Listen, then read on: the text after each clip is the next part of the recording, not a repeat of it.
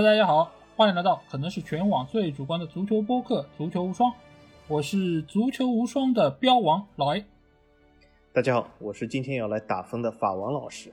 好，本节目由足球无双和喜马拉雅联合制作播出，大家可以通过订阅足球无双，听到我们每期音频节目推送，还可以看到最独特的足球专栏文章。最主要的是，可以看到加入我们粉丝群方式，只要搜索“足球无双”或者点击节目详情页就可以找到。期待你们的关注和加入。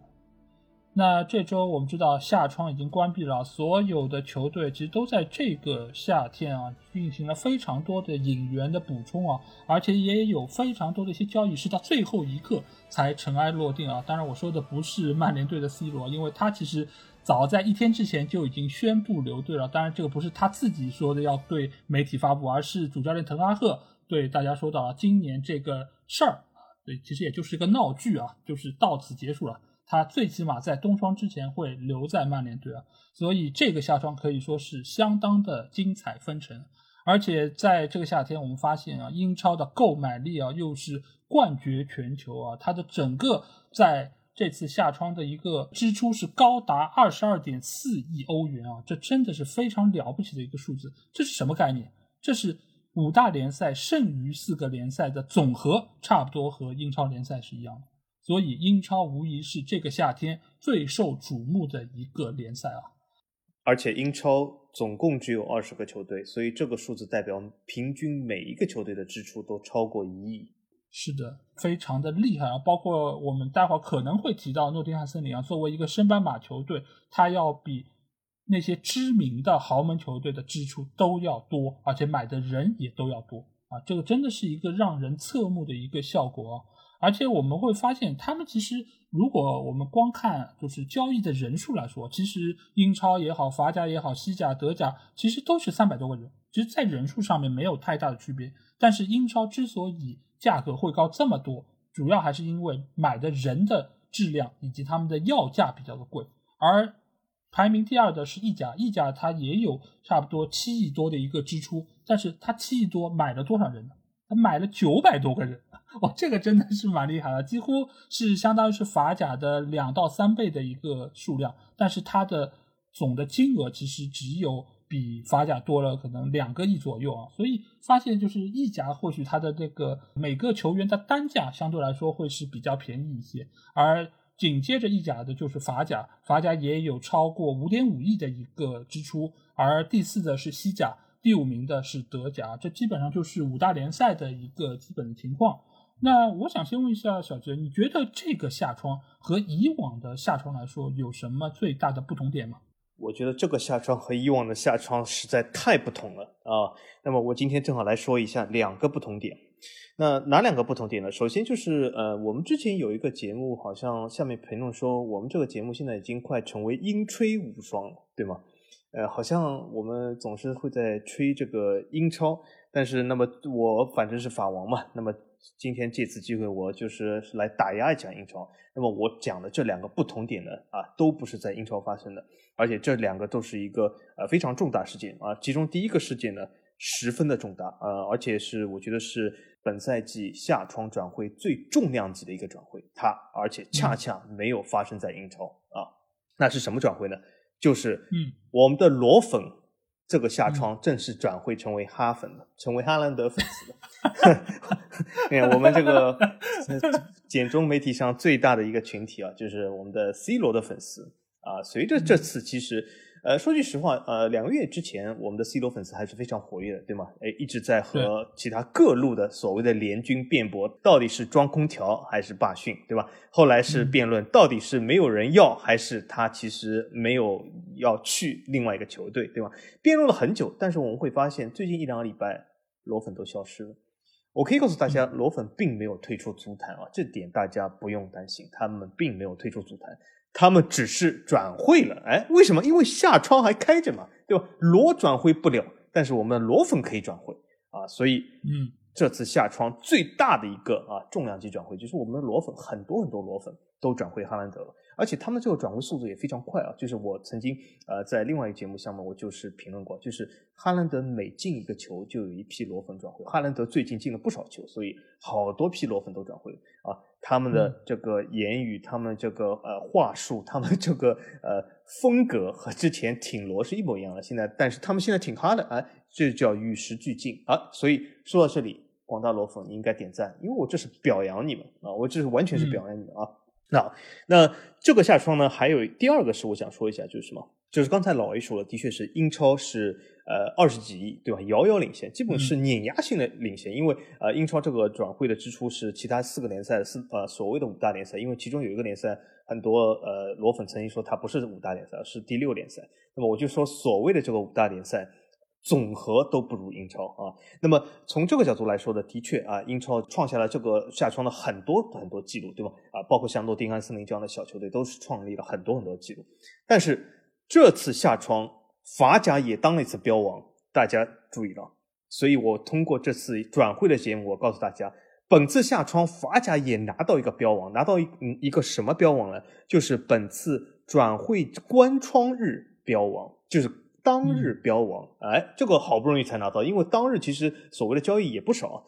本赛季夏窗转会关窗日标王是法甲的转会啊，是从尼斯转会去雷恩的古伊里，两千八百万传下，哎，厉害了！而且这个标王啊，还被我们的这个有台，就是我们的呃骆老师和一些什么马老师，他们称为法甲本赛季标王，这说明足以证明他们在做节目之前完全不做功课。因为他们本台的自己的记者都在文章里写到了法甲的标王是四千多万的维蒂尼亚，但他们在节目里面说法甲的标王是两千八百万的古伊里啊，这说明啊还是要告诉骆老师节啊节目可以做，功课也要做啊。嗯，哎，我觉得这个也很正常啊，因为骆老师以前说的嘛，就我从来不看法甲，那你想 他不看法甲的一个人，他能知道？两千八百万这个价格已经很不容易了，这个或许也是他台里面其他的记者给他的数据啊，他只是照着读一读，然后读的过程中可能漏掉几个字，对吧？就是最后一天的以及整个法甲，他可能没有看清楚，那所以出现了口误啊。我在这里其实也很理解他目前这个情况，而且小鞠有点很厉害，就是你居然一直还在听这个节目，因为。因为这个节目自从呃，对吧，中间有一些我不能接受的言论出来之后，我就早就取关了。但是最近呢，我也听到一些群友跟我说，就是有一个叫丁字裤的人现在不出现了。哦，对对对，的确是，嗯，对吧？他好像要从这个节目退役了。那我突然之间说，哎，那我是不是要关注一下这个节目啊？尽管已经点了订阅、点了关注，但还没来得及听。那回头我肯定还是要听一听骆老师这个口误啊。但是回到今年这个夏窗的一个整个发挥来说，我觉得英超肯定是最亮眼的，而且英超给人的感觉是什么？就是它的这个购买力啊，好像又回到了疫情之前。因为疫情，我们知道这几年里面，其实上座率也好，各方面的商业收入也好，都受到了很大影响。但是今年的英超，我们看到是一个爆发性的一个增长，似乎什么？似乎整个英超已经从疫情的这个事件中完全走了出来，因为我们要知道，就是买球员这个事情啊，它不是说我现在手头有一笔钱，我去超市一样，我今天去买了一个西瓜，我把它买回来，这个事儿就结束了。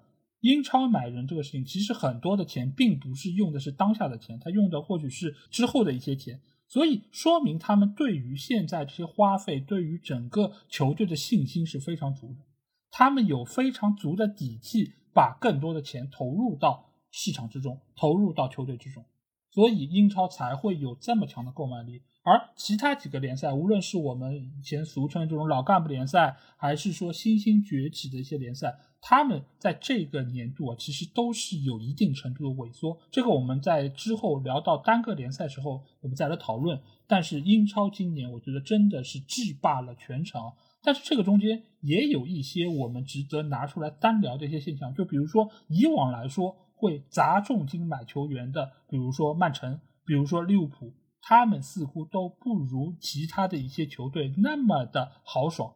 尤其是曼城今年还做到了盈利，哦，这个真的是非常触目惊心啊！因为我的那个电脑上有一张表格，这张表格上面几乎所有的队伍都是负的，而且有很多的队伍它负的还挺多，负两亿多。说明他们都是在今年是有一个非常大的投入，而曼城这个数字，哎，居然是正的，他居然还赚钱了，还赚了两千多万。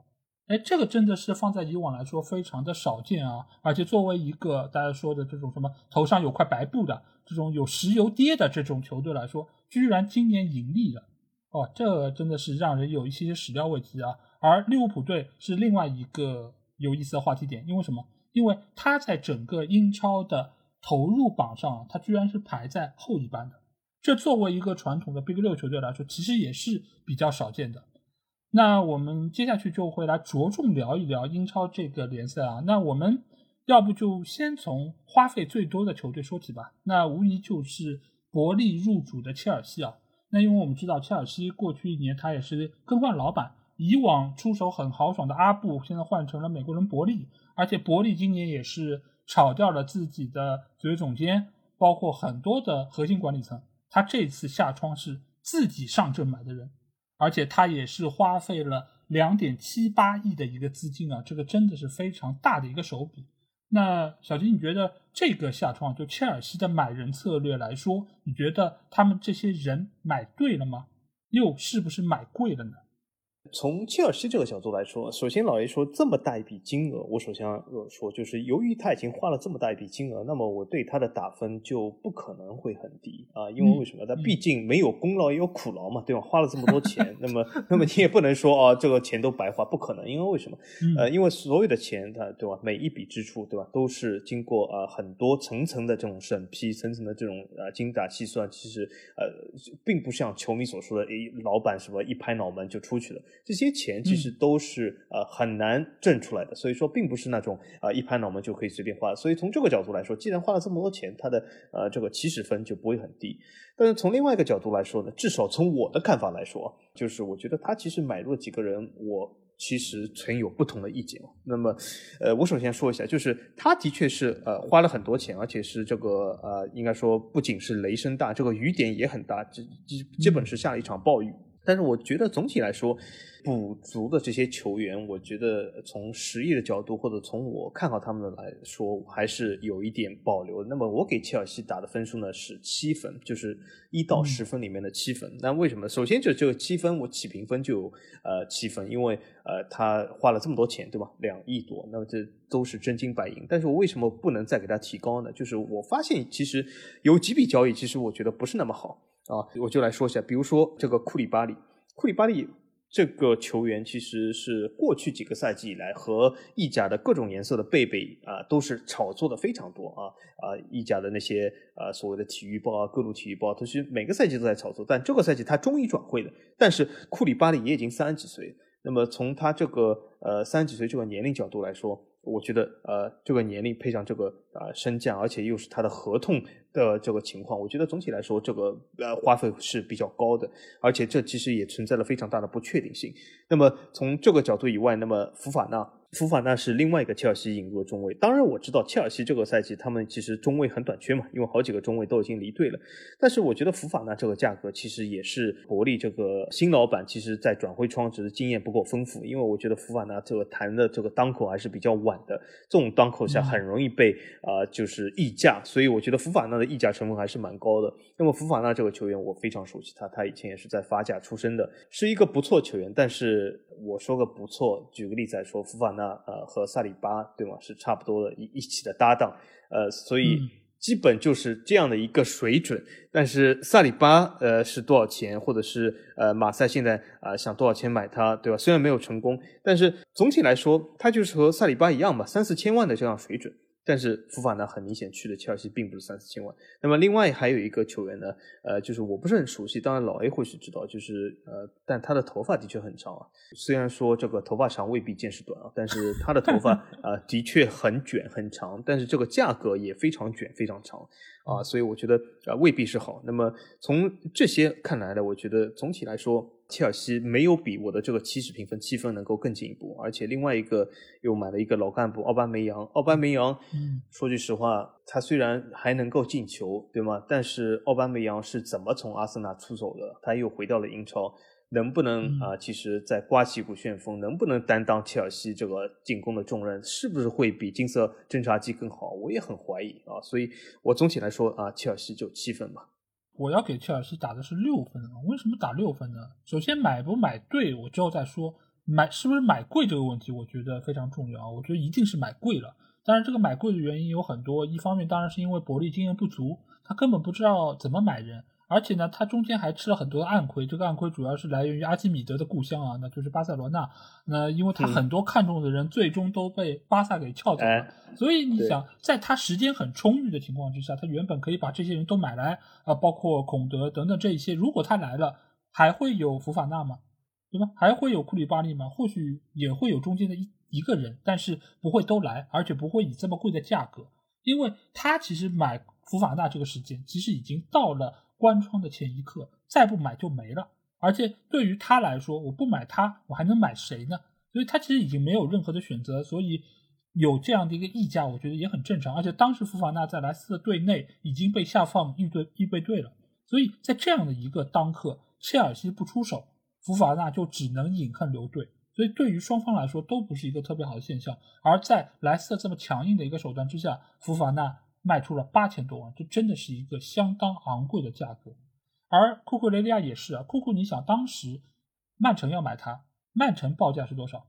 曼城报价是四千万，布莱顿要价五千万，说明什么？说明双方其实对他的价格的区间就是四五千万。但是最后切尔西买他花了多少钱？六千五百万。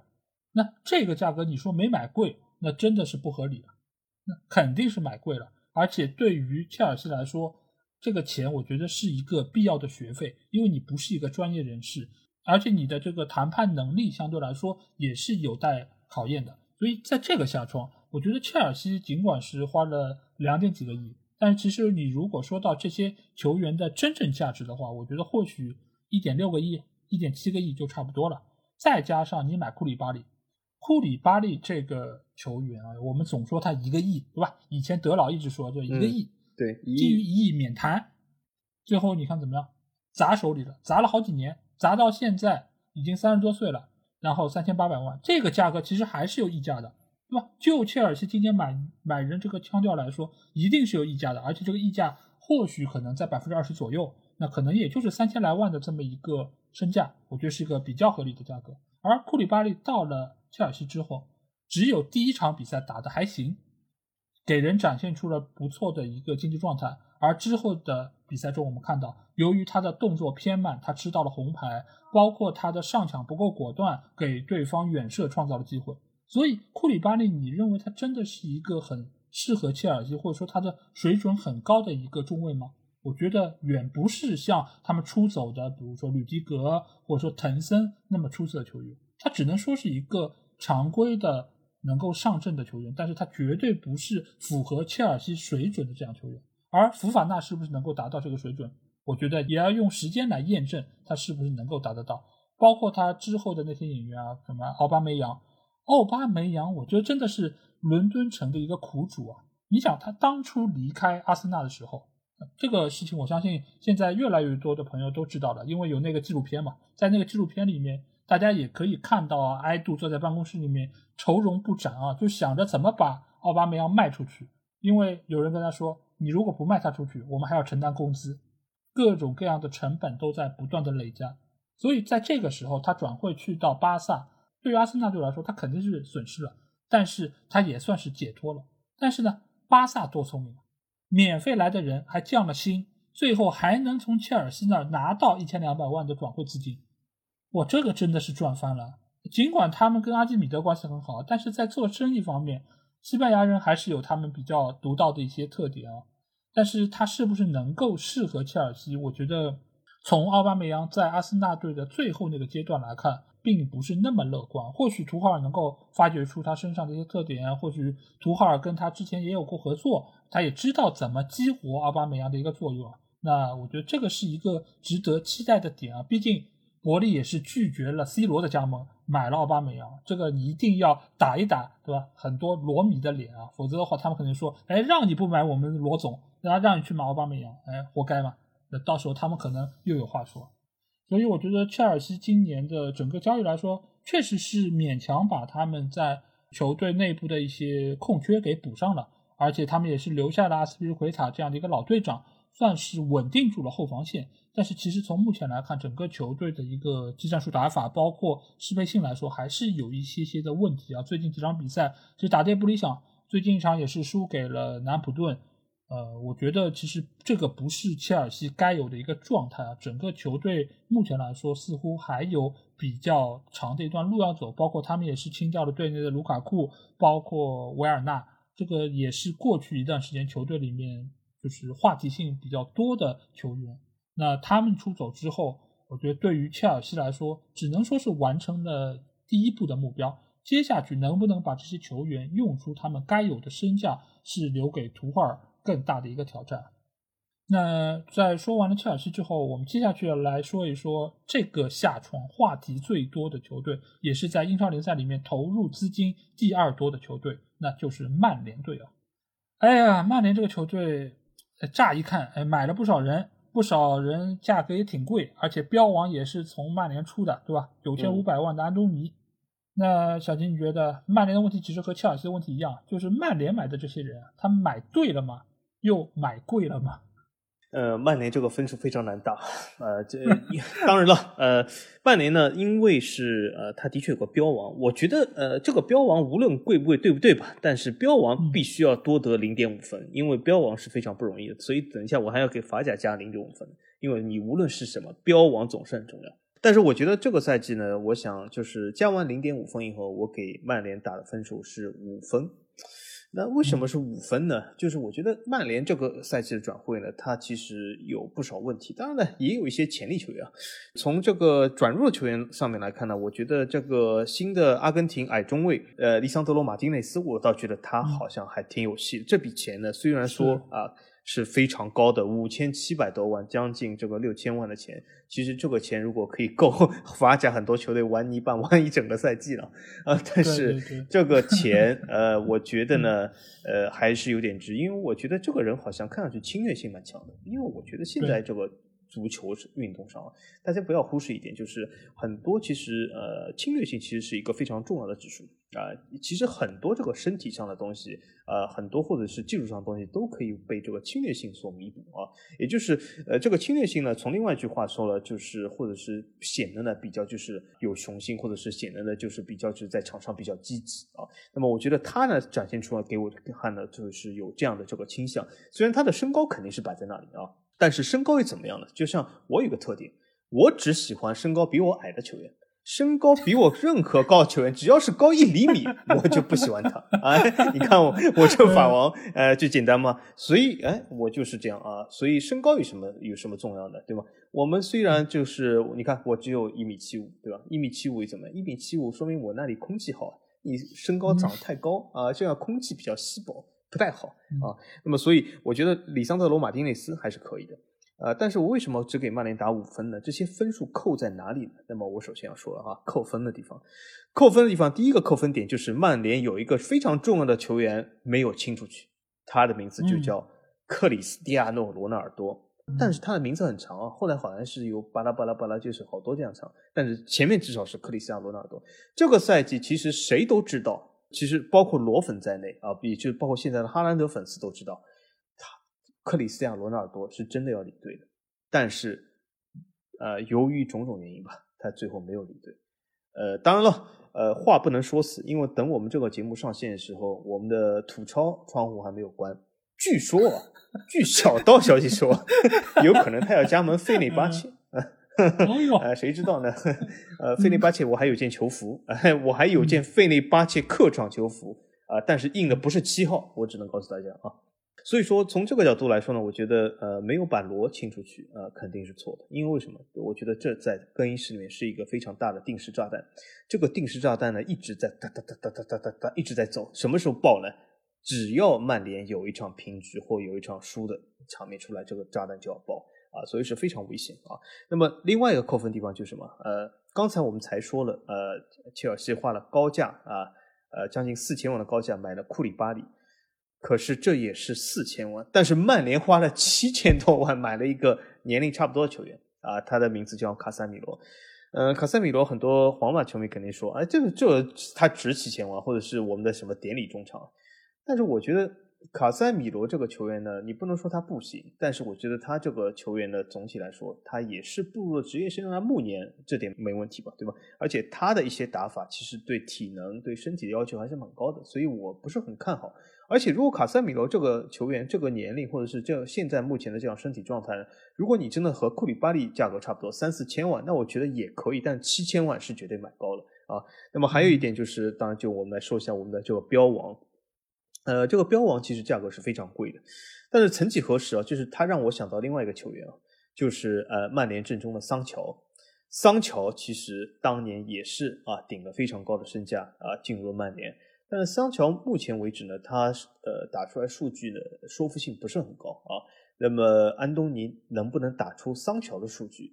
等一下，我们可以请老 A 说一下。就是我觉得，呃，当然，呃，我是非常欢迎打脸党最后赛季打脸，只要你们还记得。因为有的时候，我觉得一能不能打法王的脸，最大的考验是你们的记忆力怎么样。那么，我觉得有可能安东尼啊，本赛季会以五球五助结局啊。但是如果是五球五助的话，九千五百万有点高了啊。所以我觉得这些都是一些扣分点。那么，所以七七八八扣下来啊，我觉得。呃，C 罗没有走啊，十分至少扣了四分啊，剩下六分，六分里面安东尼和这个卡塞米罗的溢价共同扣一分啊，总共所以变成了五分啊。说到五球五助啊，呃，听众的记忆就不知道好不好，反正我是记得这个数据是用在哪个球员身上的，就是用在桑乔的身上。你当时说他好像也就是五球五助的这么一个水准，他他他他后来怎么样呢？他有没有？他好像没有达到。啊，是吗？对，所以呃，显然就是去年买桑乔的这个价格肯定是贵了。当然，安东尼，我觉得大家也说嘛，就德转上面他的身价只有三千万，为什么要去花差不多一个亿的价格去买他？当然，我也在节目中是做出过一个解释啊。当然，这个解释很多人说有点阴谋论，就什么呢？就是曼联的更衣室里面需要安东尼的存在，从而能够让滕哈赫在更衣室更有话语权。从而可以对抗一部分可能西语帮、葡语帮的一个威胁，因为现在来说很好，三连胜，对吧？球队的一个气氛各方面，大家也都觉得挺正面的，积极向上。但是场面上真的不太好看，所以你也保不齐什么时候曼联就没有办法能够再赢下去，因为周末就要打阿森纳了，这场比赛其实还是比较难打的。所以这个时候一旦会出现闪失，都不要说输球，你就算是平局。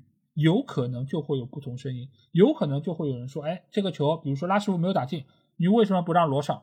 你有可能让罗上了的话，这个球就进了，那这个球就能赢下来。”这种声音或许都会再次出现。所以，我觉得目前来说，安东尼的到来对于滕哈赫来说非常重要。当然，这个重要不只是在球场之内，也在球场之外。而其他的几个球员，我觉得是非常满意的。一个就是利桑德罗马丁内斯，他的表现我觉得是相当的出色，而且他现在在后防线上，你别看他人不高，但是他的抢球的一个落点判断，包括他的凶狠程度都是非常好的。所以你会发现他有一个数据相当出色，就是头球的争抢成功率。这个成功率无论是在荷甲还是他来到英超之后，其实都是整个联盟最高的。这个其实你会想不太到，因为一般来说，大家觉得头球好的或许都是身高比较高的，像哈兰德这种啊锋霸级的这种球员。但是他由于对于落点的判断很准确，而且他在挤占身位的时候，他能够比别人更早的找到那个该起跳的位置，所以他的成功率其实一直非常高。这个就和我们之前说过以前埃弗顿队的那个前锋球员卡希尔一样，就是他的身高也不高，但是他的头球进球数非常的高。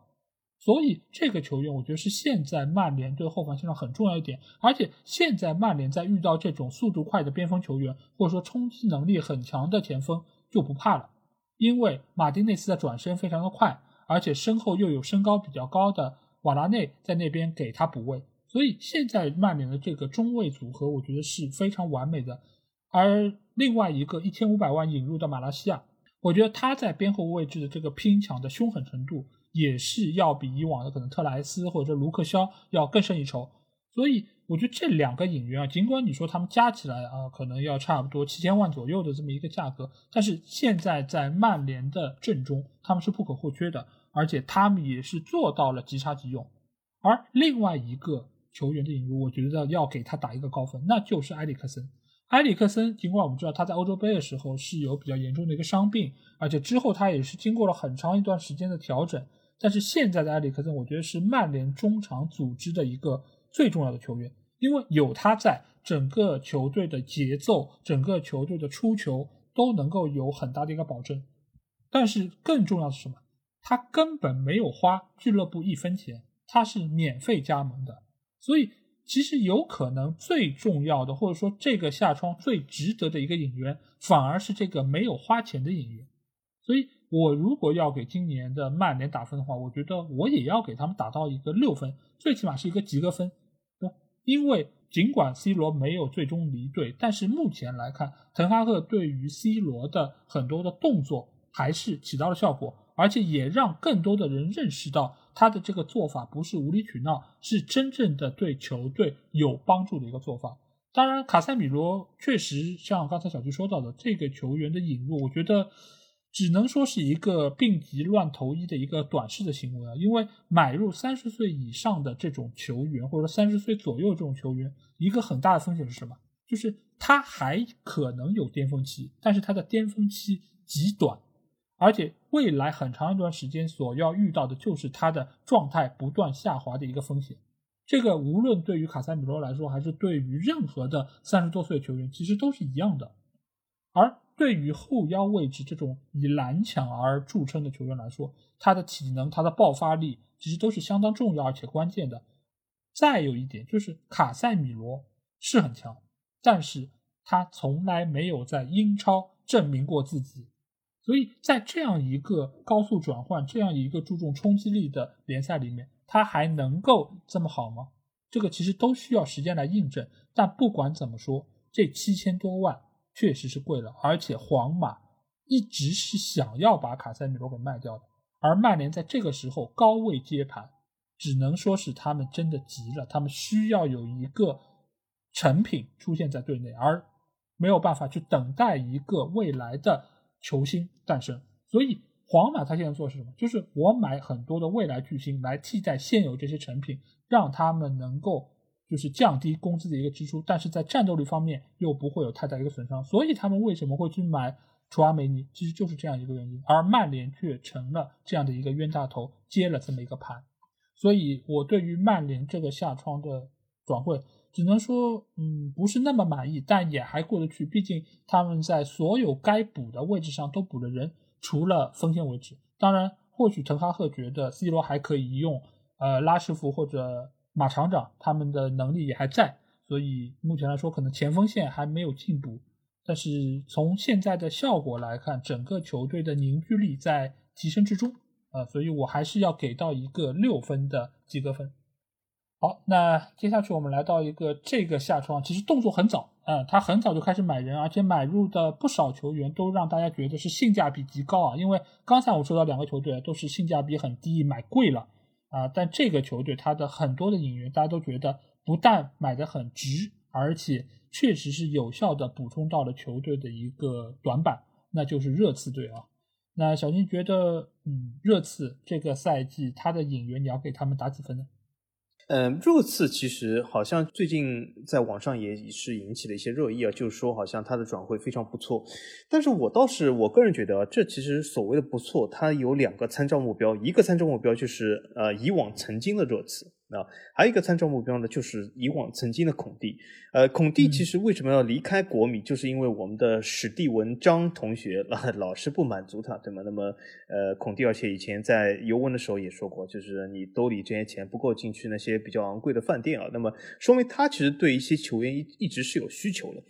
那么热刺的列维呢？其实呃，曾经给波切蒂诺有一个赛季，其实买了不少球员，就是恩东贝莱加盟这个赛季。但呃，大部分时间呢，列维呢对这个球员的买卖呢表现的比较谨慎一点。这其实有的时候也是被人为人所诟病吧。那么就尤其是穆里尼奥啊执教那一段时间，当时鸟粉其实也不是很满意。当然现在鸟粉好像呃，我觉得声势没有以前大了。那么说回到这个热刺，我其实给热刺的打分。我觉得不是很高，我给热刺打六分。当然，六分在我的这个评分体系里面，其实已经算中等偏高了。因为为什么？大家都知道，一到十分中等就是五分嘛，对吧？那么六分其实我觉得已经是中等偏高了。那么呃，为什么我给热刺打六分呢？呃，主要原因是他的确呃有一些球员好像是看上去还可以，对吗？呃，但是。呃，总体来说，我觉得他引入一些球员也各有各的毛病。比如说，我是把罗梅罗这样球员排除在外啊。首先，这是我呃想说的。那么，把他们这个赛季夏窗真正引入的球员来算呢？呃，为什么觉得有些毛病呢？就为什么只能六分？虽然从纸面阵容上，里沙里松、比苏马或者是呃朗格莱这些球员都还可以，但是我觉得实际的效果未必哦。首先就是理查里松这个球员，呃，将近六千万的价格。我觉得按他的技术水准来说，甚至我以前还看过一阵埃弗顿，我觉得他的啊场上这个技术是不错，而且打法也挺赏心悦目，就是观赏性蛮强的。但是我觉得李沙李松这个球员，我觉得他的脑袋，就是他的这个身体上这个脑袋，我觉得是呃有一些问题的啊。就是我不认为这样的球员他有非常大的前途，就是他的思考的方式有一点巴洛特利啊。那么我觉得这样的球员呢，呃。应该说他是那种呃坏版的巴洛特利，为什么？因为巴洛特利有的时候你可以说他萌啊，但是理查里松其实呃他带了非常多的这种巴西球员这种呃所谓的踢野球的这种习气啊，所以我觉得总体来说，我觉得理查里松呃他其实在埃弗顿也证明了自己，就是他虽然拥有非常不错的技术，虽然啊拥有其实呃从这个身体条件来说都是不错，但但是他在埃弗顿的成就真的很高嘛。其实也不是很高，就是因为我觉得他有的时候头脑不冷静，或者他的头脑的思维很怪。那么从另外一个呃角度来说，那么另外一些球员，比如说朗格莱这样的球员，呃，中规中矩吧。我觉得不能说是那种是能够改变热刺这样球员。那么我还要说一下，就是为什么呃除了这些以外，我我也只能给他打六分呢？因为我觉得他转出去这些球员，你是真的说他们转出去这些球员就是不能用了，或者是就是呃比他转入这些球员要。啊，差很多嘛。比如说贝尔温，呃呃，比如说这个恩东贝莱这些球员，我觉得其实都是各具特色，只是呃热刺没有用好。当然了，这里我还要感谢一下热刺，就是呃热刺还是支援了我们法甲雷恩啊，这个罗顿呃转会雷恩。虽然我觉得罗顿看上去有一点木木的感觉，但是我觉得罗顿看上去还是虽然木，但是我觉得。呃，作为雷恩的这个中卫来说，头球啊、拖呃拖后啊，就是整个身体还是蛮高的啊，还行。毕毕竟也是不要钱的嘛，啊，所以我对这个不要钱的一般要求比较低一点。那么，那么所以说，总体来说，我觉得热刺我只能给他评价中规中矩吧，在这个花费的金额上，其实。真正的呃，就是我指的净花费也不算很高啊，因为其中罗梅罗如果不算的话，其中里查里松其实大部分呃一笔钱其实已经被那个贝尔文抵掉了，所以我觉得呃比曼联强一点，但是呃总体来说好像这个雷声和雨点都没有切尔西大。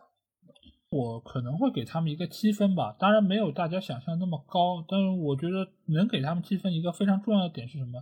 就是这些球员啊，你每一个拿出来，这个价格都在一个合理的范围之内。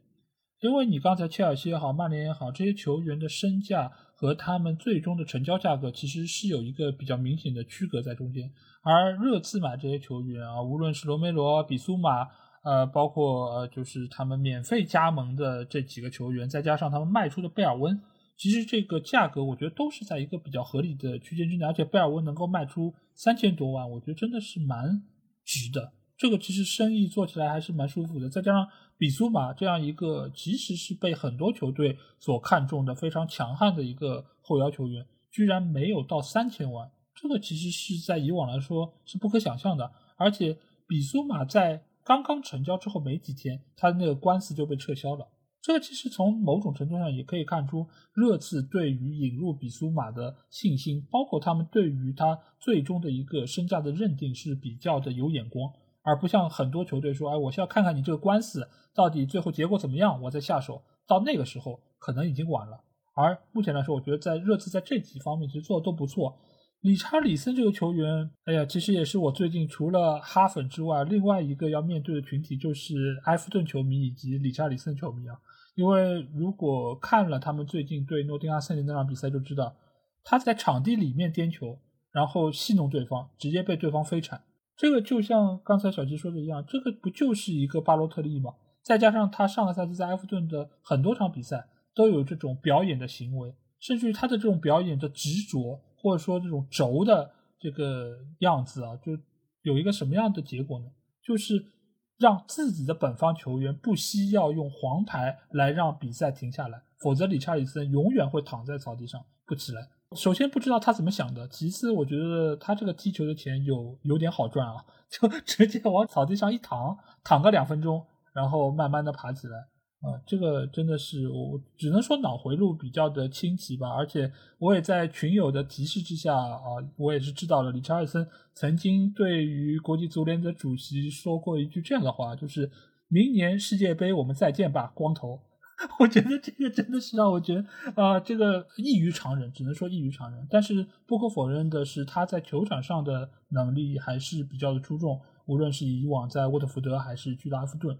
但是对于热刺来说，他只能说是锋线上的一个替补球员，目前他还是排在锋线的三叉戟之后。但是大家都觉得啊，就是热刺买了这么多人，那孔蒂今年的双线是不是应该能够有所作为呢？那或许能够有一些帮助吧，但是从目前联赛的情况来看，他还是比较钟情于一套阵容，就是他认准了这些球员，他一般是不会改呃上场的一个就是阵型，包括整个先发他都不会换的。所以目前来看，他买了这么多人，比苏马也好，理查里森也好，其实每场比赛上场时间其实还是比较有限，尤其比苏马或许只有五分钟的时间上场。呃，所以对于球员的轮换啊，包括各方面，我觉得也不是特别充分。而朗格莱现在来说，好像也就是个位数的上场时间。所以孔蒂已经手里有了非常好的一把牌，那他怎么打，肯定是接下去我们要啊着重来关注的。但是从现在的联赛来看，他似乎还没有把这些牌充分的利用起来。好，那接下去我们来到一个，哎，刚才我们有提到过啊，非常有意思的一个球队啊，就是拥有土豪爸爸的曼城。今年他居然哎不怎么花钱，反倒是卖了很多的球员，包括斯特林、包括热苏斯，还有金廷科，他们都卖出了相当高的一个身价啊，使得他们最终是实现了盈利，哎，还赚了两千多万。那小金，我想问一下，你觉得为什么今年曼城他不砸钱了呢？呃，我倒觉得其实曼城好像不砸钱也有一段时间吧，当然有可能是我印象错，因为。在我的印象中，其实曼城已经很早以前其实就已经对这个转会的净支出上，呃，和和那个工资上其实有非常大的管控。他并不是那种呃砸钱非常多的这样球队。当然，上赛季这个格拉利什，但是当时上赛季其实他有这样一笔预算，所以他无论是凯恩也好，格拉利什也好，他必须要花掉。但从这个角度来说，或者从其他这个方面来看，我觉得曼城呃很早以前其实就改变了呃，其实呃大家很多印象中这种所谓的。呃，什么白头巾土豪的行为？呃，曼城的这种球队的最高工资和整体的这个工资其实都不是很高，而且曼城现在也很多以这种年轻球员为主，所以我觉得整体来说，曼城呃走上另外一条路，其实已不是这个夏窗才开始，我觉得他走上这条路已经有一段时间了。当然呢，他在瓜迪奥拉这个打造之下，我觉得他有这个。呃，实力也有这个资本走上这条路，因为不并不是说所有的球队啊，就是我可以啊啊缩减工资，或者是控制这个工资，控制这个预算，或者啊启用很多年轻球员啊，就是能够保持一些成绩，这也非常难。但是我觉得有瓜迪奥拉在呢，呃，曼城是非非常适合这么干。那么他也是非常的善于提拔一些小的这样年轻球员，给他们这样的机会啊，包括之前曼城的所谓这个英格兰地心这个福登，对吗？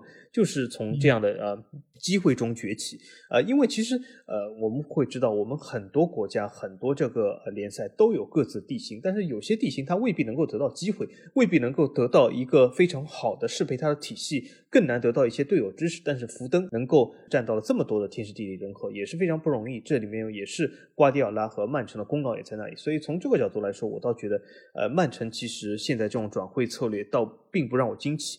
但如果说回这个赛季的曼城转会呢，我觉得他们的得分应该也不会很高呃，我觉得我就给曼城六分。那为什么给曼城六分呢？呃，首先我就觉得，如果从转弱球员来看，如果你可以说哈兰德和费利普斯，对吧？他们已经各自用实力证明了自己啊，在其他联赛或者是在啊其他球队，我觉得这两笔交易是可以的啊，没问题。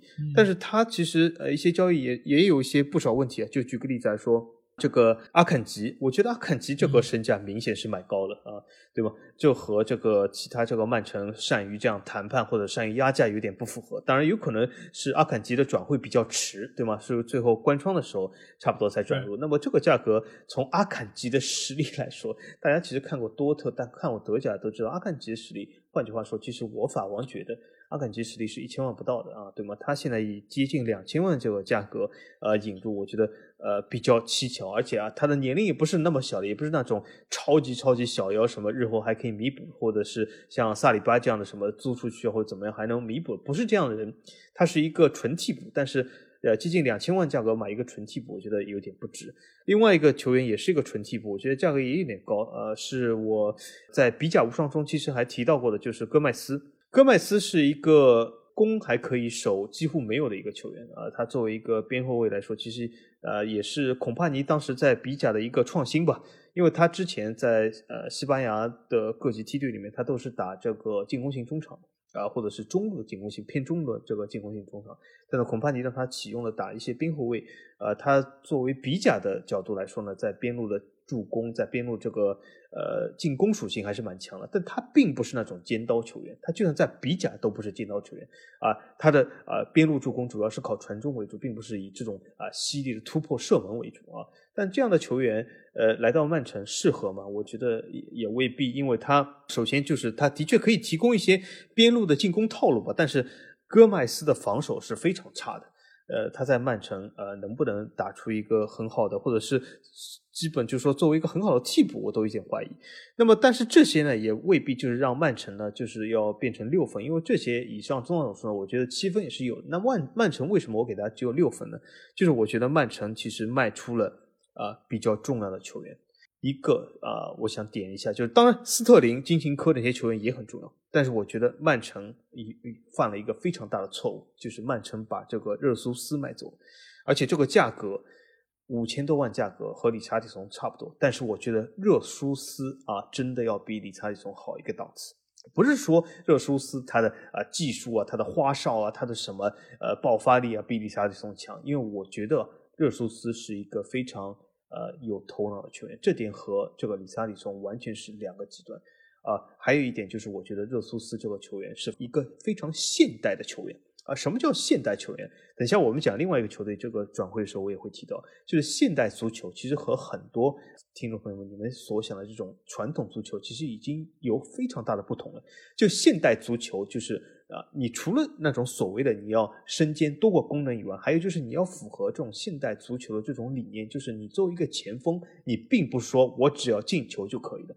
啊，热苏斯他完成了一个现代前锋所要具备的很多点啊，他在前场的这个积极的拼抢，他在前场的积极的跑动，还有他在前场这种啊非常灵活的这样跑位，非常为球队支持并且融入球队这种打法。我觉得损失他对曼城的损失是非常大的啊，所以我觉得从这个角度来说，我给曼城六分。对，其实我给曼城的分数其实也不高，我给他们，我也给他们六分吧。原本其实想给他们个不及格，但是觉得最近和曼城球迷的争端已经够多了，没有必要在这个时候再激化这个矛盾啊。我觉得再也给个六分。为什么这么讲？就有些球员，你是在失去他的时候，你才知道他有多重要，以及他有多厉害。我们看一下这个赛季热苏斯在阿森纳的表现，这是怎样的一个表现？这是一个球王般的表现。而以往在曼城队里面，你发现过他有这样的表现吗？几乎从来没有过。上个赛季有过高高表现，但是也没有人觉得他有那么强。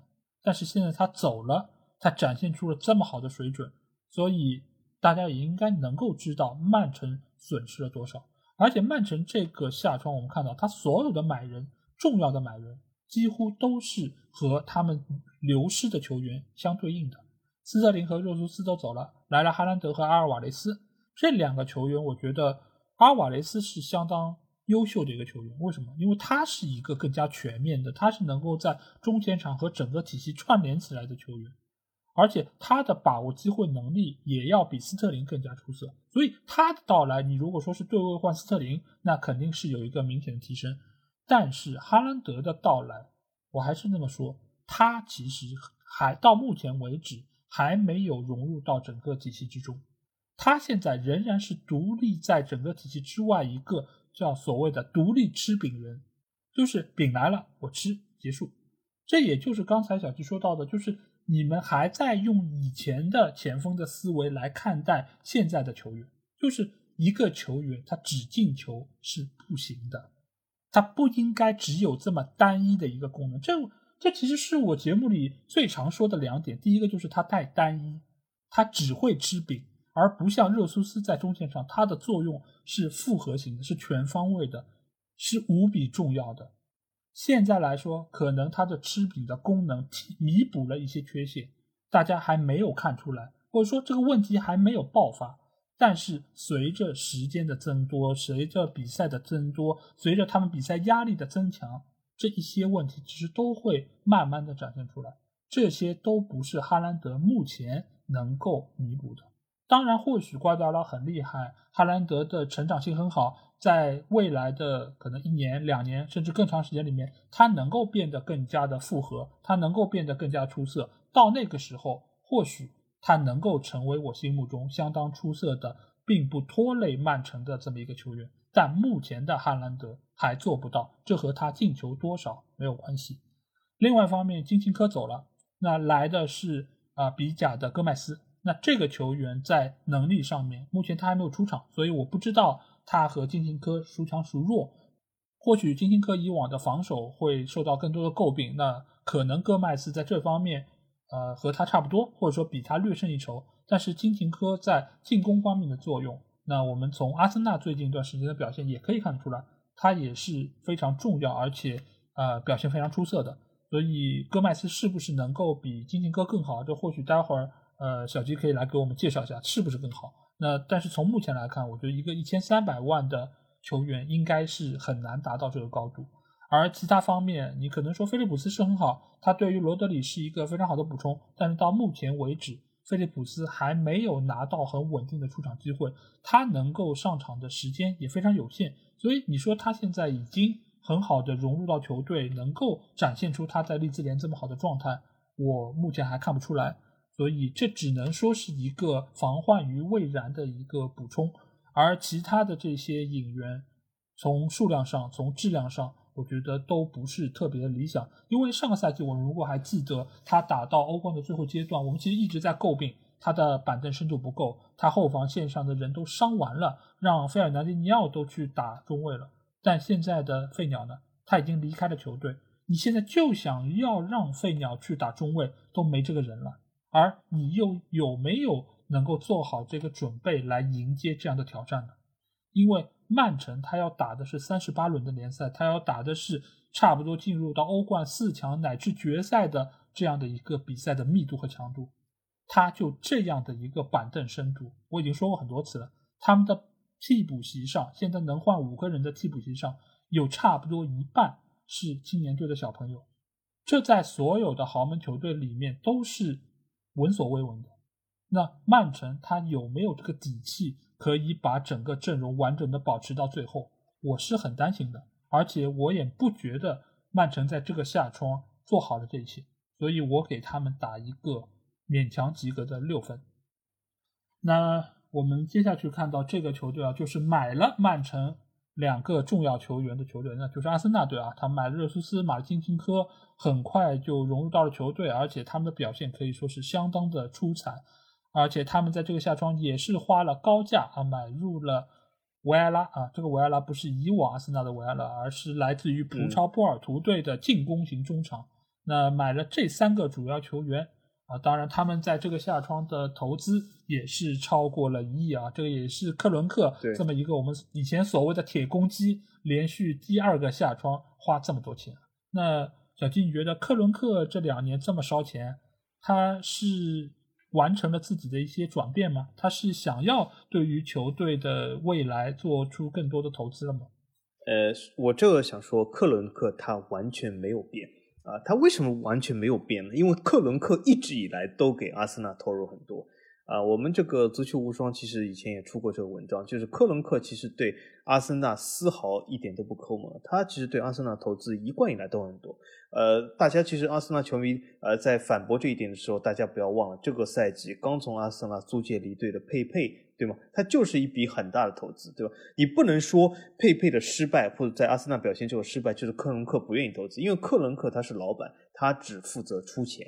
对吧？但但这笔钱究竟是买谁？这不是克伦克决定的。所以说，从这个角度来说，我觉得克伦克对阿森纳投资一如既往的非常慷慨，包括这个赛季。那这个赛季呢，本来来讲就是花费了一亿多，应该说是值得大书特书。但是我们之前节目啊，在一开始也说啊，本赛季英超平均每队花费都超过一亿。啊，那么从这个呃大方向或大环境的角度来说，那么阿森纳这一亿多呢就没有显得这么突兀。但是呢，我仍然要给阿森纳这次的转会呢一个非常高的分数，就是我要给他八分。那为什么给八分呢？其实抛开等下我要讲最后一个因素以外，我觉得七分差不多。但是最后要加一分啊，这一分加的非常重要。那么我首先说一下，就是前面的七分从哪里来的？一个就是我觉得阿森纳引入这个热苏斯和金琴科这两个曼城球员，我觉得相当的成功。这两笔交易，这个啊，真的是两笔加起来应该是九千万不到这个价格买来如此重要这两个球员，我觉得真的是太划算。这比之前就是我呃刚才我们说的，就是热刺那些所谓的这些呃比较划算的这些呃手笔来说，我觉得更为划算。因为这两个球员呃，我觉得从实力来讲啊，完全没有问题。热苏斯刚才老已经讲过啊，呃我也提到，就是热苏斯，我觉得至于阿森纳这笔转会啊，实在是超值。我觉得他是那种啊，真的是可以有安东尼这样的身价，就八九千万的啊这种水准，但是他五千万就是加盟阿森纳。那另外一个金琴科呢，我觉得也是超值的。那为什么呢？刚才老爷问我，就是金琴科和这个戈麦斯怎么比？呃，我其实更熟悉戈麦斯啊，金琴科的，但是我在欧冠上也看到过呃他的不少比赛，因为也是对巴黎啊什么。但是呃，我觉得金琴科的实力远在戈麦斯之上。那戈麦斯为什么？戈麦斯其实是有一些硬伤的，作为一个边位来讲，他是一个比较传统的边位，就是戈麦斯这种传统边位是什么？他就是啊，在边路的时候。他只能进行传中，但是他没有办法进行内切，很少戈戈麦斯在 B 加里面有倒三角或者是内切射门这样的呃，就是现代型边卫这样非常多的这样的动作，而且戈麦斯的防守，尤其是这种铲断啊、铲球啊、卡位啊，都是比较糟糕的。他在比甲，其实比甲说句实话啊，他的进攻的强度啊，这真的和英超不是一个量级的。但是戈麦斯在比甲的防守就比较吃力。啊，他需要啊其他防守球员为他补位啊，因为他本身也不是一个边卫，也不是一个后卫出身，他是一个啊进攻型中场出身啊啊，而且并不是一个边路的进攻型中场出身，所以他本来就是恐怕你让他去打一个啊边后卫是一个非常大的创举。当然了，这是最大限度的发挥他的传中啊这样的一个技能，但是除了传中以外，戈麦斯。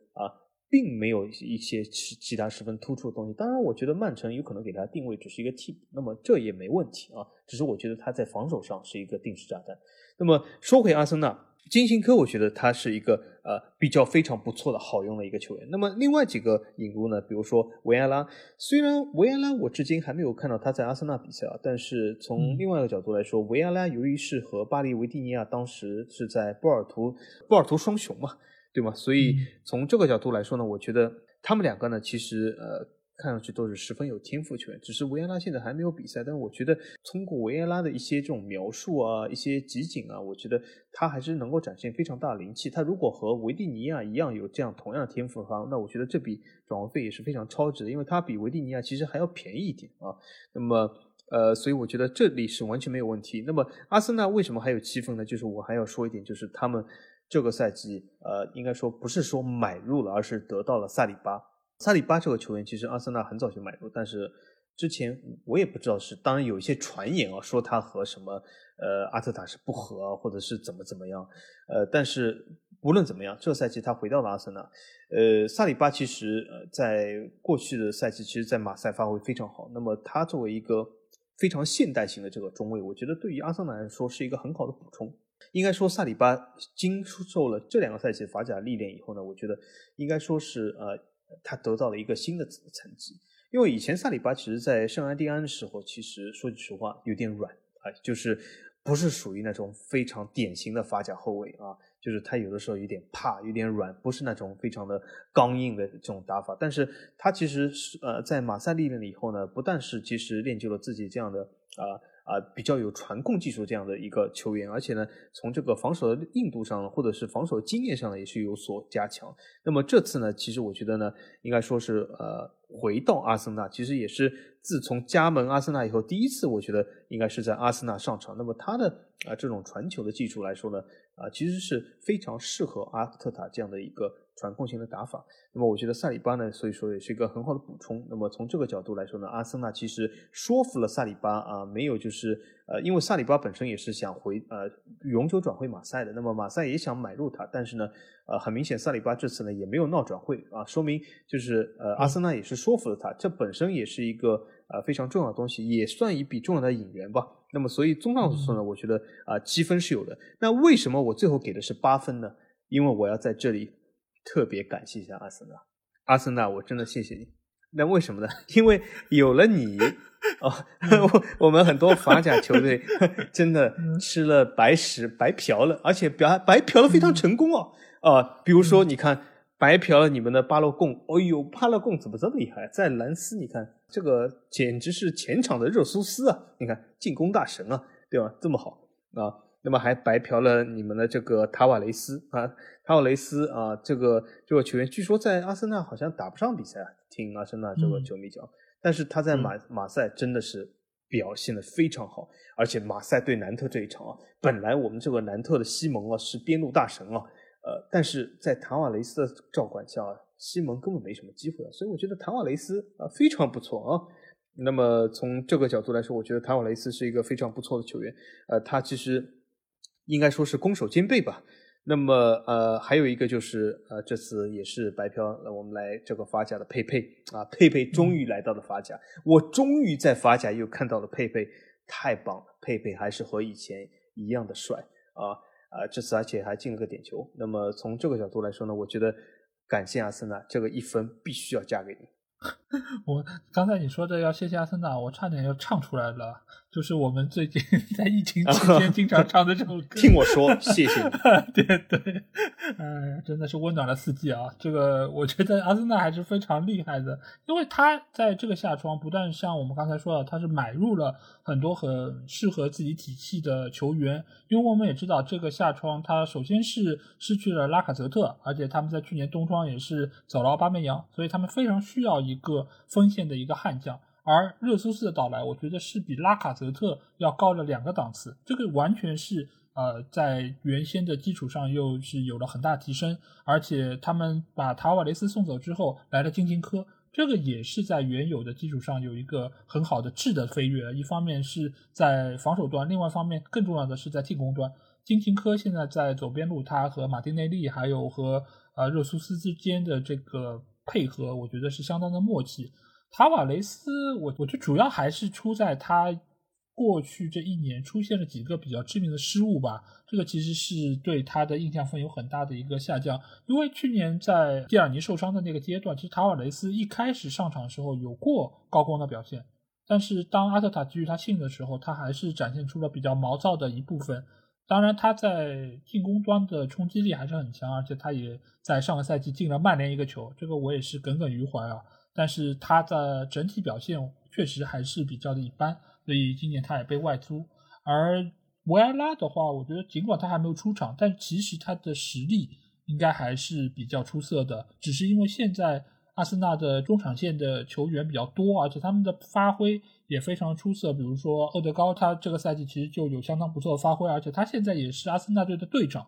啊，这么年轻的一个球员就能够作为这样一个豪门球队队长，显然他的发挥，他在团队里面的作用是很明显的。再加上他们的十号史密斯罗现在都没有办法能够拿到主力的位置，那维埃拉或许还要再等一段时间啊，因为毕竟这个礼拜啊，欧联杯就要开始了，阿森纳也需要在阵容上做出一定的轮换，而且再加上萨里巴，萨里巴真的是非常神奇啊，因为之前阿特塔我不知道为什么就不喜欢他。就没有给他出场机会，甚至于我觉得把他租到马赛啊，也是为了让马赛看看，哎，用的不错，然后花钱把他买断，其实就是一个展示的功能。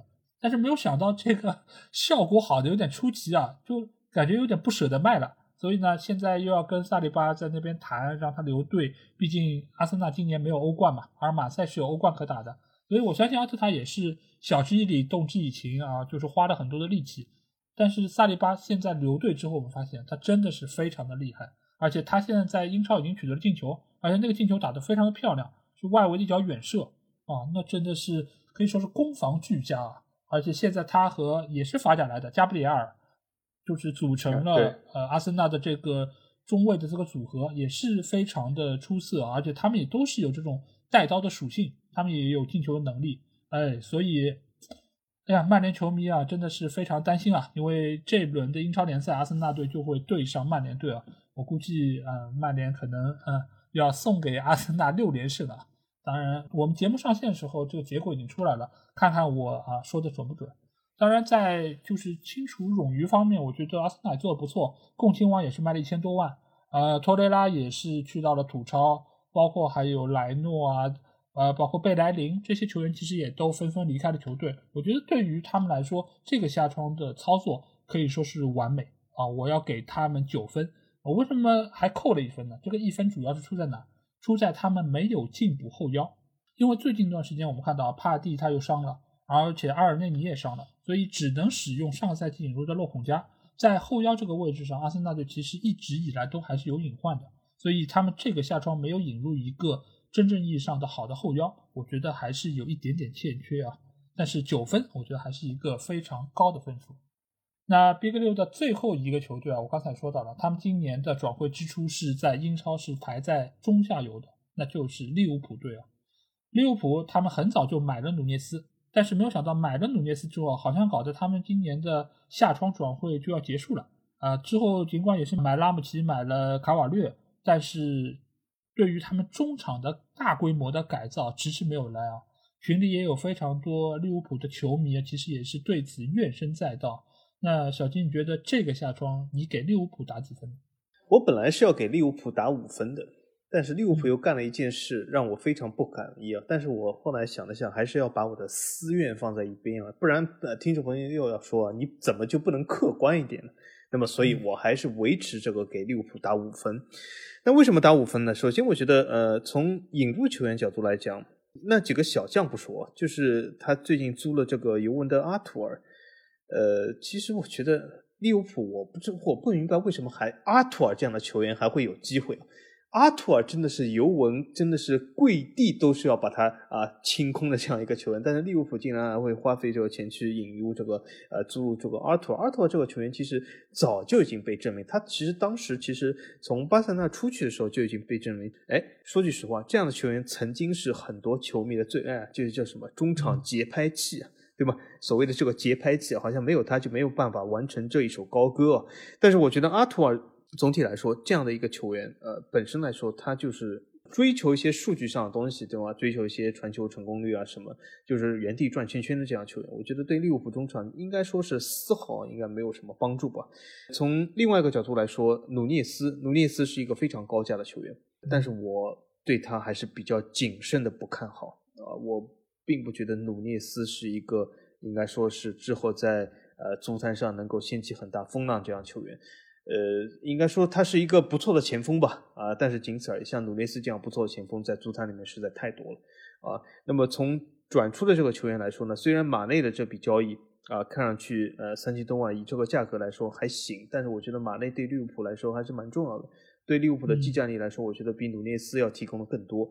啊，当然了，你也可以说他这个年龄到了，那么能有这笔转会费也不错。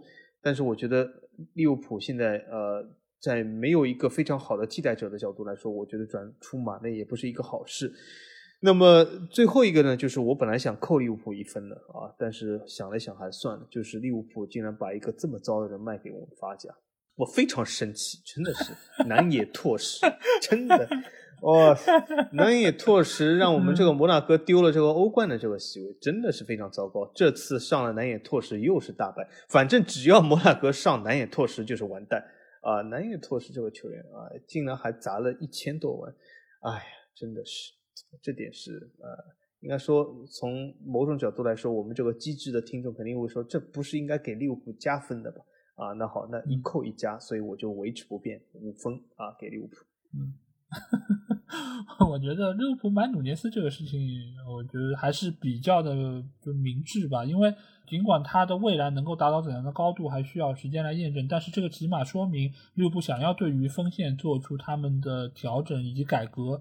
呃，因为这个改革其实从上个赛季买路易斯迪亚斯就已经可以看出来，他们已经在为马内出走啊，在做这个变化。而且在未来的几年，萨拉赫其实也存在同样的问题。呃，所以目前来说，我觉得他们对于前锋的补充以及使用还是在一个合理的范围之内。但是中场线真的是危机重重啊！或许你可以说阿利奥特最近的表现相当不错啊，法比尼奥他也仍然是攻守俱佳。但是你在那么多的比赛中，仍然需要靠米尔纳，仍然需要靠亨德森来打天下。那这样的球队，我觉得在多线作战来到的时候，它的隐患还是比较大。而且病床上还躺着凯塔，而且呃，就是还有一个被很多人所不认同的琼斯，这样的中场线真的是利物浦这样的级别的球队该有的吗？那最起码你应该买一个像像样样的中场来吧。那像像样的中场来了谁？来了阿图尔啊！最后时刻 在球迷的压力，在各方各面的质疑声中，他租借了一个阿图尔过来。我不知道利物浦球迷看到这个消息的时候是开心还是说更加的愤怒，因为对吧？你们说要买中场，哎，他们就弄了个中场过来，然后最后一看是这么个中场，我不知道你们是不是更生气啊？反正我是觉得有一点点的呃啼笑皆非啊。当然，希望这样一个节拍器能够在利物浦这样一个体系中呃尽快的适应，展现出自己的能力。但是从目前的情况来看，我觉得反倒是他们从富勒姆引进的这个卡瓦略。啊，是非常的出色，因为卡尔略最近一段时间他一直都是能够拿到十几二十分钟出场的机会，但是他在这有限的时间里面，他所表现出来的进取心，所表现出来的冲击力，我觉得是非常符合利物浦这个气质的，而且他也在最近两场比赛中打进两个球，而且上一场比赛是打进了一个制胜球，在伤停补时的最后阶段，所以这样的一个球员，我觉得从目前来看，只花了球队五百九十万，真的是非常非常超值啊。或许分威集团或者说亨利他觉得我们队内已经有这么优秀的年轻球员，还有什么必要去外面吭哧吭哧去买球员呢？所以啊，他觉得这样的阵容已经是非常完美了。但是不得不说，对于所有的球迷来说啊，就算我不是利物浦球迷，我也仍然觉得啊，利物浦这个下窗的转会操作是不令人满意的。我或许只给他们打四分啊，因为他们还让出了球队里面非常重要的一个核心球员马内。因为马内和萨拉赫，其实我们拿出来比，其实这种争论一直是没有结果的，就没有人能够说得清楚到底谁是更强的，谁是利物浦更重要的。但是在最后阶段啊，利物浦还是选择了站萨拉赫这一端。那马内的离去，我觉得对于球队来说是一个非常大的损失。所以目前来看，我觉得利物浦队其实他现在三条线的一个平衡性仍然是有一点点的头重脚轻啊，所以。我对于他们的夏季引援不是特别的乐观。那我们在说完了 Big 六之后啊，我觉得我不知道就是小鸡还有其他的英超球队想要聊一聊吗？毕竟因为今年的英超其实有不少球队都花了很多的钱买入了不少球员。嗯，我其实倒有个问题，这里正好借此这个机会问一下老 A 啊，就是英超其实我有个球员蛮喜欢的，但是。他这次转会让我出乎意料，就我看到新闻的时候，我这个眼镜都要掉下来。但呃，我我当然我是戴眼镜的人，不是那种叫真的叫大 跌眼镜。呃，但是很奇怪，因为我还挺欣赏周旋，他是不是上赛季打得非常糟呢？呃，我就是想问一下，就是他就是丹尼尔詹姆斯，就是他，我记得是利兹呃从曼联买去的。当时我上赛季初的时候还关注过一阵利兹，我觉得丹尼尔詹姆斯打得虎虎有生气的，而且好像还是这种呃呃这种什么呃边路尖刀这样，就是给我看的就是在场上特别活跃。可是他为什么突然之间去了弗勒姆呢？为什么会这样呢？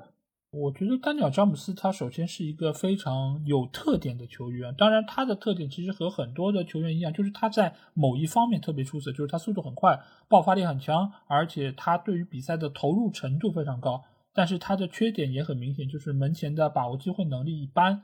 因为当时买入他其实也是因为贝尔萨喜欢，贝尔萨喜欢这种在边路很有冲击力的球员。但是呢，由于贝尔萨自己也被炒掉了，所以新来的美国人马西呢，他觉得丹尼尔詹姆斯的那些缺点不是他所能接受的，他的全面性不是特别理想。因为去年其实詹姆斯之所以他的表现比较一般，还有一个点是什么？就是利兹联队的前锋线班福德长时间伤病，球队没有前锋可用，所以你让这样一个身材不是那么高大球员去打中锋，这个其实也是对于他的特点。有很大程度的一个限制，因为他是速度快的球员，他需要有很大的一个冲刺空间，让他能够拿球的。但是你却把他顶在中锋，所以对于他的发挥，我觉得是有很大限制。而在今年啊，我们也知道利兹联队买了非常多的球员，包括也有不少来自于红牛系的球员，所以丹尼尔詹姆斯的顺位就是不断的在下降。而马西也觉得他在球队里面没有那么重要，就把他转让给了富勒姆。但是。给到富勒姆，我觉得未必不是一件好事儿啊，因为富勒姆这个球队，我们其实看了几轮比赛的朋友应该知道，他的整体性是相当不错的，因为他以前的教练就是马尔克席尔瓦，就是以前埃弗顿队的那个主教练，他其实对于进攻的调教一直是非常有一手，而且现在他队内也有相当多技术出众的球员，包括以前曼联的佩雷拉，包括这次从葡超买的帕利尼亚。呃，其实都是非常的出色，而且他的两个边路的冲击力也是蛮适合丹尼尔詹姆斯的，所以他去到富勒姆队，再加上前锋线上有米特洛维奇，所以这几个配置之下，你要让他能够在富勒姆队，我觉得或许要比在利兹联队有更好的一个发挥啊，所以我觉得这倒是一个呃不错的引援，对于他来说也能够拿到更多出场机会，对于富勒姆队来说也能够在技战术上面有所提升。啊，这个我觉得是一个很对路的一个引援。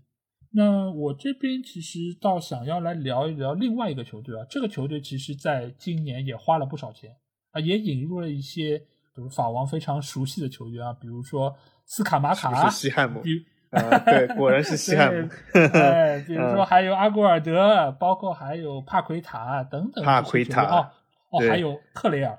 对啊，克雷尔最近刚刚打进乌龙球的克雷尔，呃，这还他还而且买了科内，呃，之前里昂的球员，对，是的啊，那这个球队尽管他花了不少钱，而且这些钱啊，你别看每一笔加起来三四千万、三四千万，累积在一起也不少钱了，但是最后取得的效果呢，呃，非常的糟糕。最近的战绩啊，也就是上一场比赛遇到了另外一个软柿子，他们算是拿下了一场胜利，否则的话，他们这个赛季真的。还是一一胜难求啊！那法王，你觉得为什么西汉姆联队钱花的这么多，但是成绩却越来越差呢？这个我首先要说一下，就是很多球队啊，尤其是比如说我们之前知道意甲球队，就是有一个非常大家熟悉的名词，就是呃，很多球队喜欢买英超干水，对吗？呃，其实刚才我说的就是，我也感谢阿森纳，阿森纳也是给了我们不少这种便宜的泔水啊，我用的非常舒服，其实。啊，说一说，但是西汉姆呢，我觉得有点奇怪啊。西汉姆喜欢买法甲泔水，这这这个啊，我只能说啊，非常的独到啊。那么科内之前里昂卖走他呢，就是科内其实他在里昂打左后卫，他其实在这个。呃，防守上其实是有非常多的问题。我不知道现在科内在西汉姆打什么位置啊？但是科内其实，在进攻上呢，其实有点像这种丹尼尔詹姆斯，就是一根筋，但在防守上是一个非常大的漏洞。那么他本来就是在里昂，其实已经位置失去了位置了。那么里昂就卖走他了，而且这个价格比较便宜。但是从这次呃，这个好像伯恩利卖给这个西汉姆，还卖出了更高的价格，说明伯恩利也挺会做生意。那么另外一个呢，就是科雷尔。科雷尔，哦呦，这个科雷尔我我挺喜欢他，说句实话，他真的是帅啊。科雷尔这个球员，我觉得他最大的特色就是帅啊。当然，他除了帅以外，就没有很大的特色。他是一个后防万金油，但是我在群里也说过，他这个万金油呢，就是他抹在哪里都可以，但他抹在哪里都没有用啊，就有点是。所以说我曾经就是把科雷尔称为龙虎牌清凉油。就是你哪里有磕磕碰碰，哪里有点痒、有点痛、有点什么，都可以抹一点龙虎牌清凉油。但是抹了以后真的有用吗？未必。但心理作用我相信有一点，总感觉凉凉的嘛，对吧？但是科雷尔呢，经常会使一个球队 凉凉的啊，就是呃，以前法甲球迷经常会说，科雷尔只要上场，那就是自带零比一属性啊，就是他上去肯定零比一啊。那么科雷尔这样球员，所以说呃，他是继承这样法甲泔水啊。那么还有一个法甲泔水就是阿里奥拉。那么呃，我相信西汉姆不至于让他打首发门将吧？他这个球员其实，呃，水平也是非常的一般啊。但是他能够卖到近一千万的这个价格，我觉得这个好像西汉姆是不是有点这个好像有点冲动啊啊？那么，那么还有一个那么球员帕奎塔，帕奎塔其实倒是一个还呃在法甲还是一个不错球员，呃，他。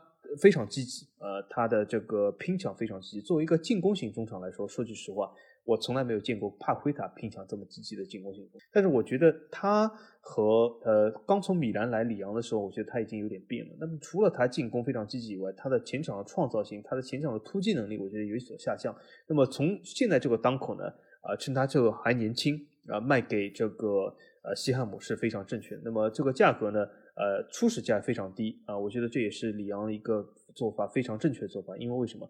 啊，就是要初始价低，但是呢，这个奖金要高啊，这样就避免啊把太多的二转给米兰啊，这的确是应该这么做，这没问题。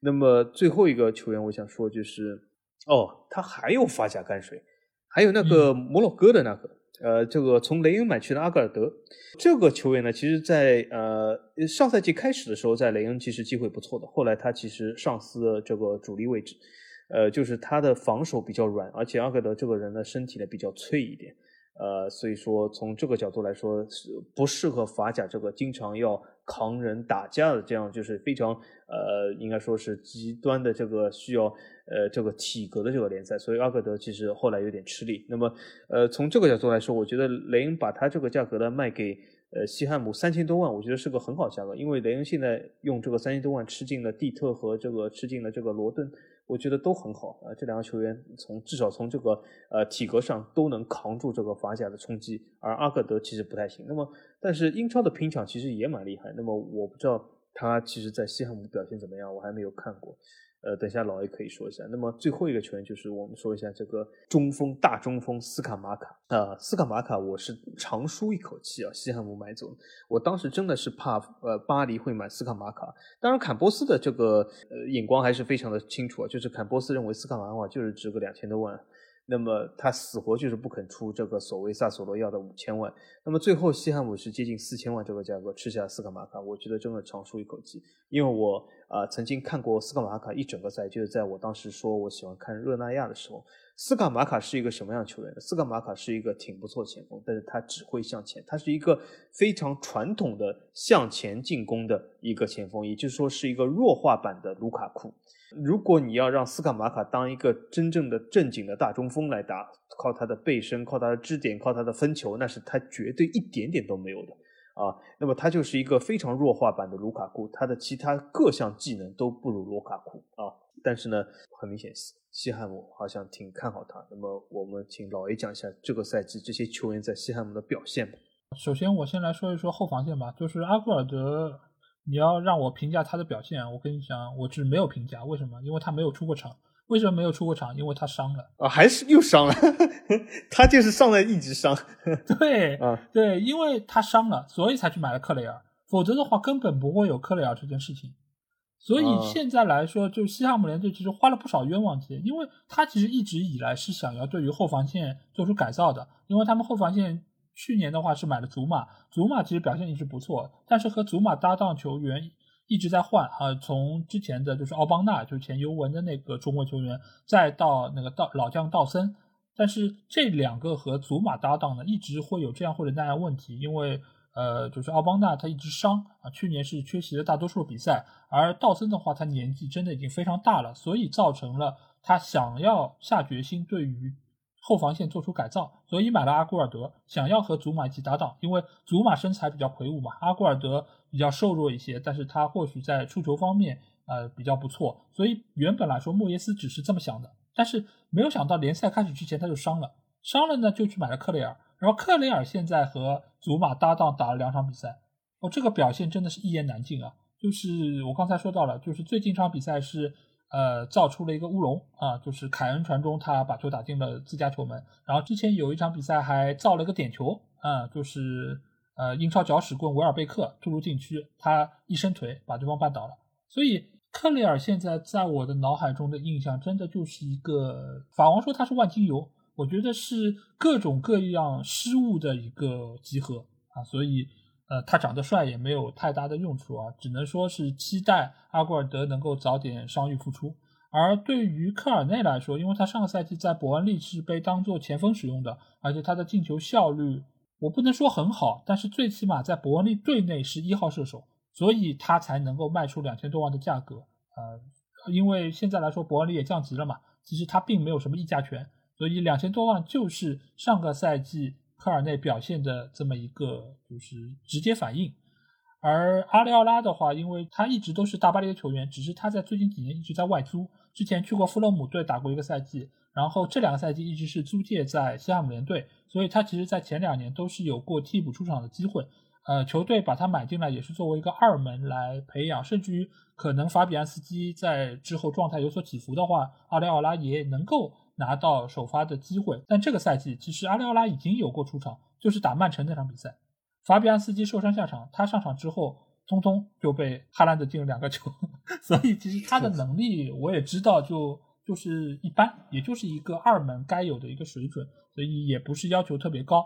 斯卡马卡，我觉得要着重说一说这个球员啊，就是你不要被他的外表唬住，就是他人高马大，而且就是感觉呃样子上比较凶悍。但是他在英超这个环境里面还真不如安东尼奥好用，因为上一场我记得是第几场，第四场比赛，呃，斯卡马卡被作为首发，然后出现在阵中，他上场的那六十几分钟没有任何的发挥，而且被对方其实是限制的死死的。但是他下场之后换上安东尼奥，马上整个局面就打开，球队就展现出了不一样的一个战斗力。所以在之后的比赛中，莫耶斯就。一直启用安东尼奥作为首发，因为其实斯卡马卡的到来肯定是要对于前锋线有一个更新换代，但是用了一下发现还真不行，还是得要靠以前的这一套阵容、以前的这个打法才能够展现出威力。所以斯卡马卡或许在未来的几场比赛中还是一个替补的命运。嗯，所以我也觉得这个引援啊，三千多万好像目前来看还没有展现出他该有的这么个价值，因为。我们也知道，在夏窗的时候，斯卡马卡其实是和很多球队有绯闻的，都都说要买入他，什么威胁很很厉害，潜力很大等等。但是现在用起来，你就发现还真的挺一般的。然而帕奎塔的话，目前来说还没有特别多的出场机会。那回头我们可以再看一看他的一个表现。所以我觉得夏姆联队这个赛季，他其实怎么讲，就是引援的思路都是对的，就是他想要对于一些位置更新换代。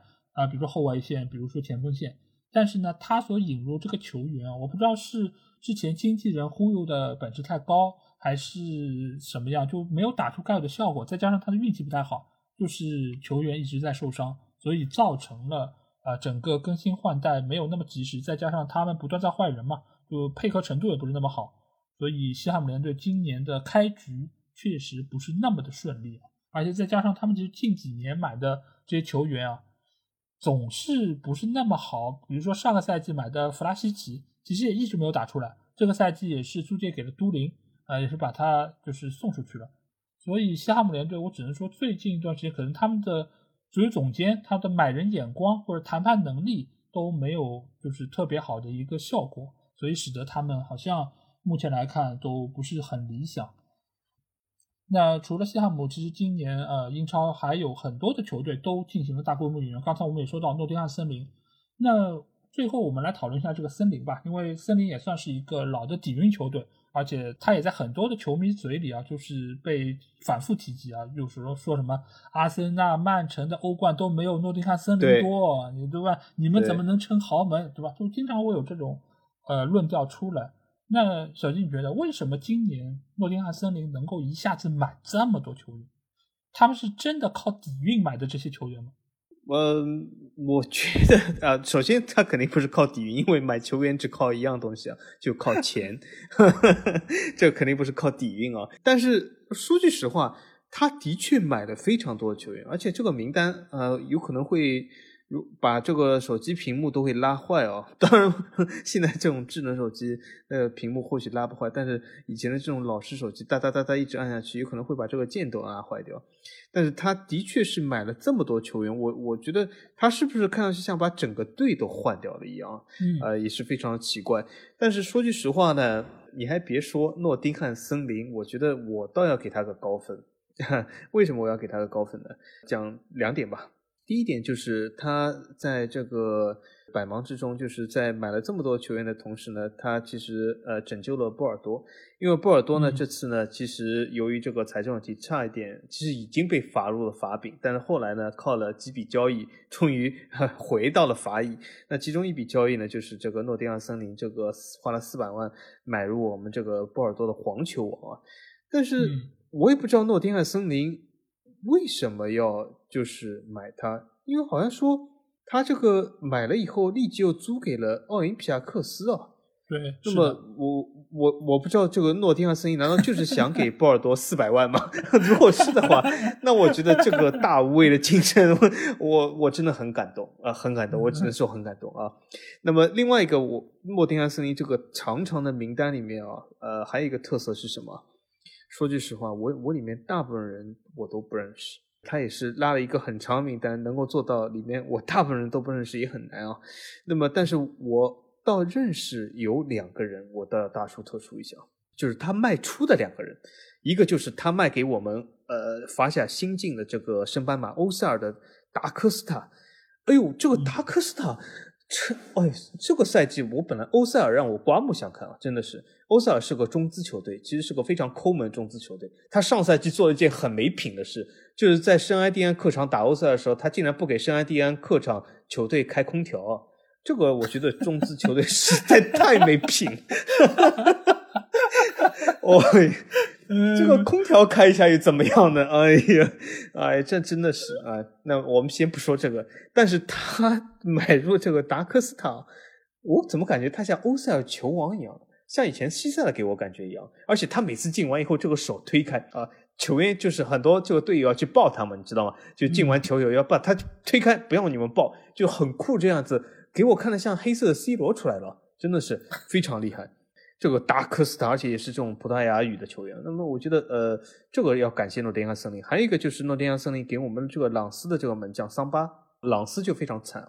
朗斯买了一个这个门将是经常的伤，这次又是报销一个赛季，所以这次呃吃进了桑巴。但桑巴我觉得，我不知道他之前在诺丁汉森林怎么样，但是我觉得，呃，这个球员还不错，还挺靠谱的。呃，应该说是呃这么便宜啊，我觉得在朗斯能够打个主力位置也不错。